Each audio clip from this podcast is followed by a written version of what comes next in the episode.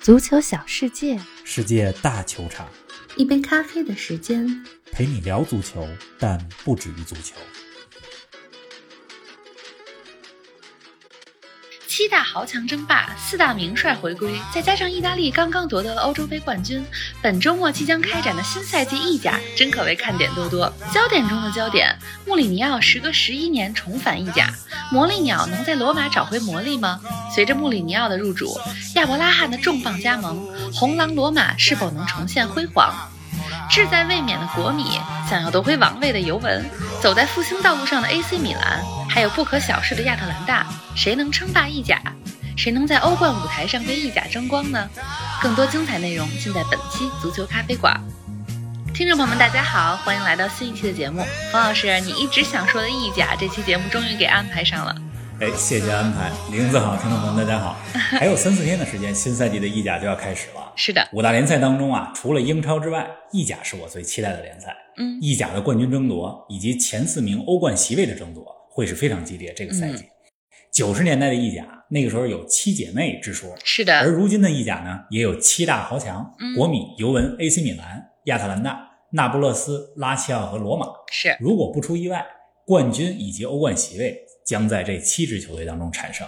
而且啊，新赛季的意甲也是知名教练云集。嗯刚才你说了，四大名帅回归意甲，是，尤文的五连冠功勋教练阿莱格里回归到了尤文，嗯萨里来到了拉齐奥。充满个性的主教练斯帕莱蒂将执教那不勒斯，嗯而最受关注的呢，当然是罗马主帅穆里尼奥。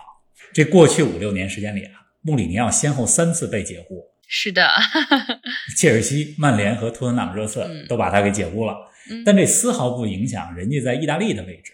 意大利球队上一次获得欧冠的冠军，就是穆里尼奥带着国米在2010年夺得三冠王的那个赛季。所以在意大利啊， 嗯还是香饽饽。对穆里尼奥依然是神一般的存在是的， ，YYDS 永远的神。哎呦，没错，罗马呢是一座需要英雄的城市。托蒂和德罗西退役之后，罗马队一直没有一位标志性的人物。而布里尼奥呢，也是继二十年前卡佩罗执教罗马以来，罗马真正意义上的这些年来第一位世界名帅。嗯，这期节目非常期待跟大家聊聊穆里尼奥在罗马的前景。今天的入场音乐大家也听到了，正是罗马队歌。是的，哎，咱们说意甲之前啊，先把目光转向德国一下。这几天，德国足坛和世界足坛其实正在怀念一位传奇巨星的离世啊，那他就是盖德穆勒。三百六十五个德甲进球，六十六个欧洲俱乐部赛事进球，六十八个国家队进球，十四个世界杯进球，这是盖德穆勒留下的进球数据，没有谁能比他更配得上进球机器的美誉了。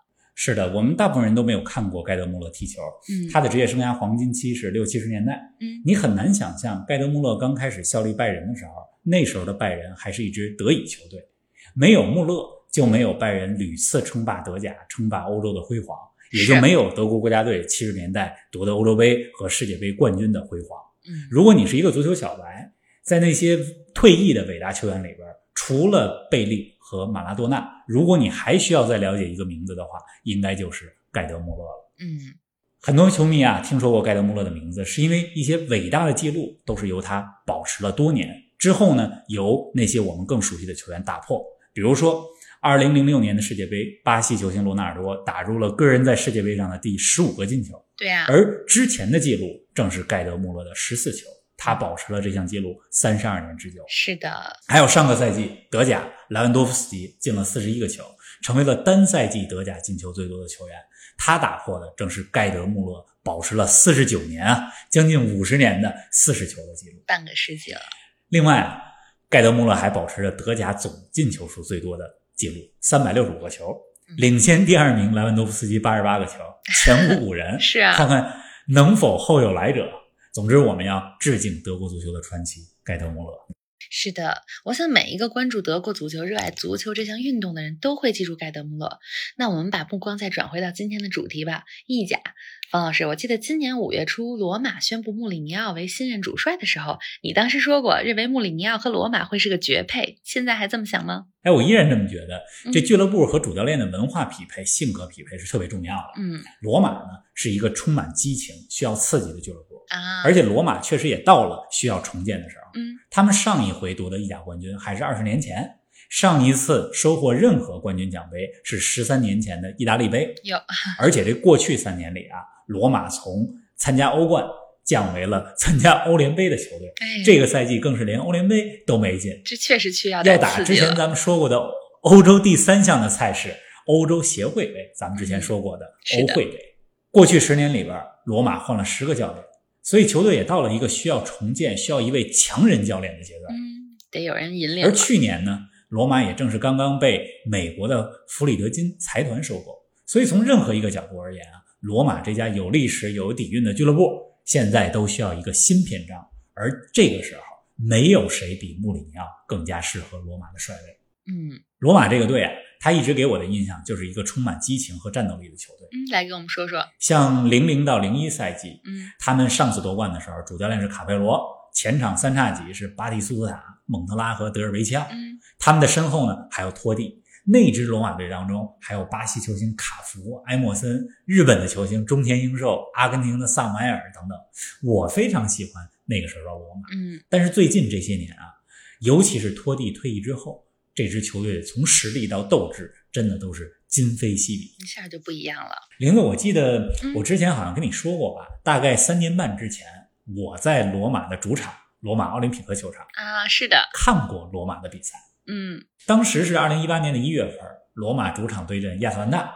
当时最最大的感受就是现场球迷真的太火爆了，尤其是罗马南看台的死忠球迷，气氛热烈。嗯，不仅摇旗呐喊，全场高歌，而且还放烟花、放炮竹，哟，罗马这球迷现场玩的够野的。轰隆隆的，非常震撼。是，但是罗马队的场上表现却特别不尽如人意。那场比赛我记得很清楚，他们应该是一比二输给了亚特兰大。啊，那正是这场比赛呢，也标志着罗马逐渐走向下坡路哎不，行了。而也见证着亚特兰大开始崛起。你嗯，像亚特兰大在加斯佩里尼的带领下，这几年来就成为了意甲的强队。是，总之，现场当时看了那场比赛，我就觉得罗马该重建了，嗯，因为曾经罗马的那种气势不在了。但是过了三年多，他们才开始真正意义上的重建。嗯前两个赛季的主教练保罗·丰塞卡，战术方面还是可以的，但是在打造球队的战斗力方面，尤其是对强队时候的战斗力，还是差了点儿。啊，另外呢，他跟核心球员哲科也没有处好关系。嗯这回穆里尼奥来了，我是挺期待罗马的未来。哎呀，要有新的开始了。您正在收听的是《足球咖啡馆》，一杯咖啡的时间陪你聊足球，但不止于足球。欢迎您在各大音频平台关注我们的节目，同时欢迎关注冯老师的足球评论公众号“冯球必侃”，让我们一起聊球、砍球、追球。俗话说得好啊，罗马并非一日建成，那摆在穆里尼奥面前的任务也比较艰巨啊。毕竟这支罗马队上赛季才排名第七，而且距离第四名有着十六分之多的积分差距。冯老师，你怎么看待穆里尼奥的执教前景呢？穆里尼奥和罗马签了三年合同，嗯用他自己话来说啊，这是一个三年的工程。之所以这么说，一方面是先给自己一台阶下，第一年如果没实现什么，大家先别着急；另外一方面呢，罗马的队伍重建有它的难度所在。嗯我认为啊，现在的罗马是没有冲冠实力的，嗯，还有他差们距和。国米、AC 米兰、尤文图斯，甚至亚特兰大之间都是有不小差距的。嗯这赛季罗马如果能进前四，重新后获得了欧冠的席位，穆里尼奥那就是成功了。嗯如果意大利杯或者说欧会杯能够走得远一点，甚至拿一个冠军，那就是超额完成任务。是啊，开句玩笑话， 如果这个赛季罗马真拿一个杯赛冠军，到时候穆里尼奥就会说了：“你看，我是个冠军教练，走到哪儿都有冠军。”到哪都是。 记者可能会说：“哎，你在热刺的时候可没冠军啊。”那穆里尼奥会说：“那是因为我把热刺带进了联赛杯决赛，但是在决赛前五天，他们把我给炒了。 哎，真是。”从球员实力和穆里尼奥的执教能力来看，我认为罗马新赛季进前四还是有希望的。嗯，哎，说到这球员啊，咱们这期节目录制前不久，罗马还刚刚宣布了一笔重磅引援，切尔西前锋亚伯拉罕以四千万欧元的高昂转会费加盟了罗马。罗马在转会市场上也是下了血本啊。罗马今年夏天有好几笔引援，一共花了八千多万欧元。亚布拉罕来了，一方面因为他是穆里尼奥钦点的球员，嗯另外一方面也是国米、罗马、切尔西这三个俱乐部之间的连锁反应。嗯，来说说，国米没钱了，嗯，把卢卡库卖到了切尔西，是而罗马过去几年的当家球星，波黑的前锋哲科去了国米。嗯，那切尔西呢，有了卢卡库之后，锋线上更没有亚伯拉罕的位置没这地儿了所以这亚伯拉罕呢就来了罗马。嗯亚伯拉罕是一位非常有天赋、有冲击力的前锋，出自切尔西青训。兰帕德执教的时候给了他不少机会，是进球也不少。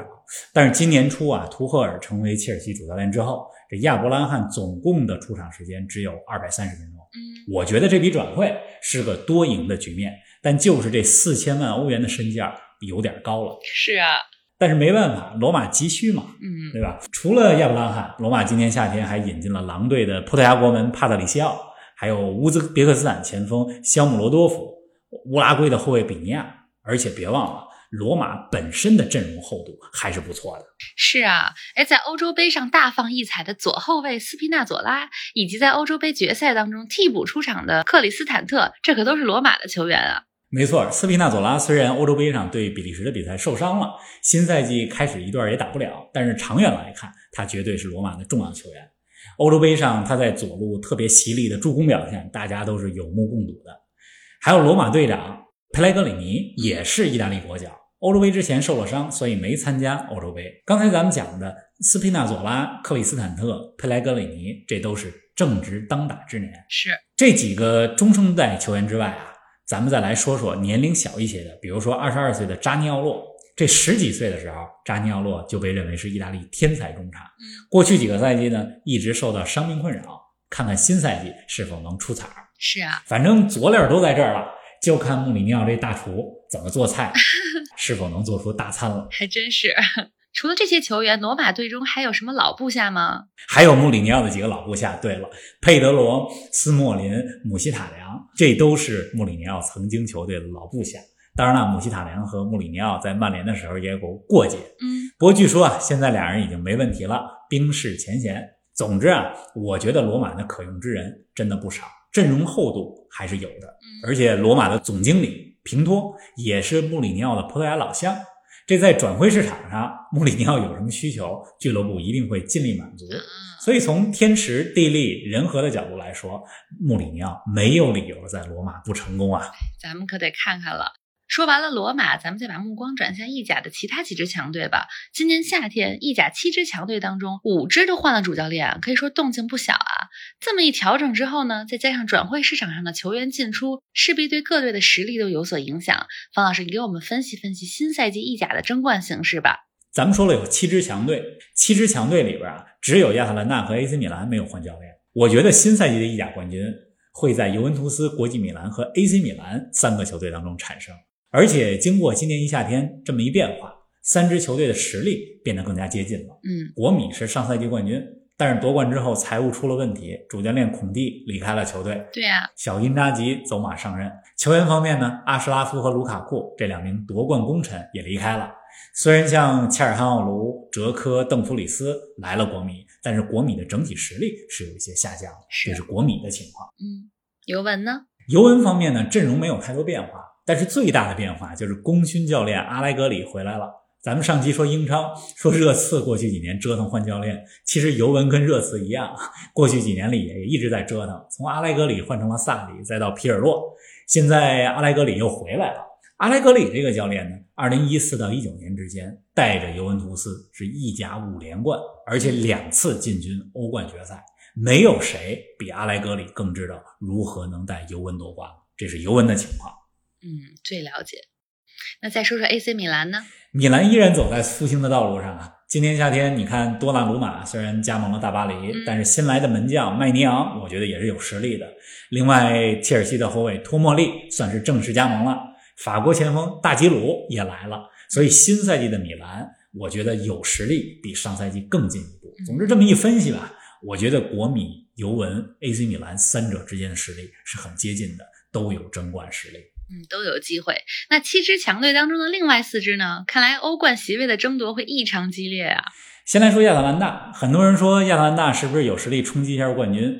我觉得打好了，有机会对榜首形成一定的冲击。但是亚特兰大的阵容厚度，毕竟没办法和尤文、国米相比。嗯，人家亚特兰大作为一个平民球队，连续三年进欧冠，已经是一个奇迹了。真的是咱就别给亚特兰大灌毒奶 了，对吧？剩下四个强队当中，是吧？亚特兰大、罗马、拉齐奥和那不勒斯，我认为亚特兰大和罗马是更有机会冲击前四的。嗯，而那不勒斯和拉齐奥这个新赛季都有名帅执教，但我觉得进前四有点难度，尤其是拉齐奥，对吧？虽然有战术大师萨里，但是球队整体年龄偏大。嗯，总之，这个新赛季的意甲哈，冠军和欧冠席位之争非常激烈，咱们就拭目以待吧。好啊，当然了，最大的焦点依然是穆里尼奥能带罗马走多远。没错，有穆里尼奥的地方就有焦点，哎那肯定你知道吗，的玲子？啊，怎么了？这新赛季还没开始，罗马就在友谊赛当中有了火药味。嗯前些天啊，罗马和皇家贝蒂斯打了场友谊赛，嗯罗马的三个球员都被红牌罚下，哎呦呵，穆里尼奥也被罚上了看台。 这么激烈，这预示着新赛季的罗马嗯，少不了看点，少不了火爆。哎呦，听着就觉得要有很多精彩发生。咱们的节目呢又要到尾声了，距离穆里尼奥执教罗马的意甲首秀也只有三四天的时间了。北京时间周一凌晨，罗马将在主场迎战紫百合佛罗伦萨。冯老师，这周末还有哪些其他比赛值得关注呢？除了穆里尼奥的罗马意甲首秀之外啊，英超这周末也将迎来阿森纳和切尔西的伦敦德比。嗯，阿森纳第一轮输给了升班马布伦特福德嗯，这周末打切尔西，之后一轮再打曼城，这很危险，有可能是三连败的节奏。是啊，咱看看阿森纳这周末怎么应对强大的切尔西。嗯另外啊，周六凌晨的法甲，巴黎圣日耳曼客场对布雷斯特。嗯，有人也在说梅西这场比赛能否对迎呀来大巴黎的首秀？有点期待我觉 得有可能还不会出场，还是他有时可能间会短等吗？到在之后的主场比赛。嗯，对，哎，要期待的比赛真是太多了。那再次提醒大家，意甲这周末就要揭开大幕了，新赛季看点多多，咱们也看看穆里尼奥是否能在罗马找回魔力。下周一早上咱们不见不散。不见不散。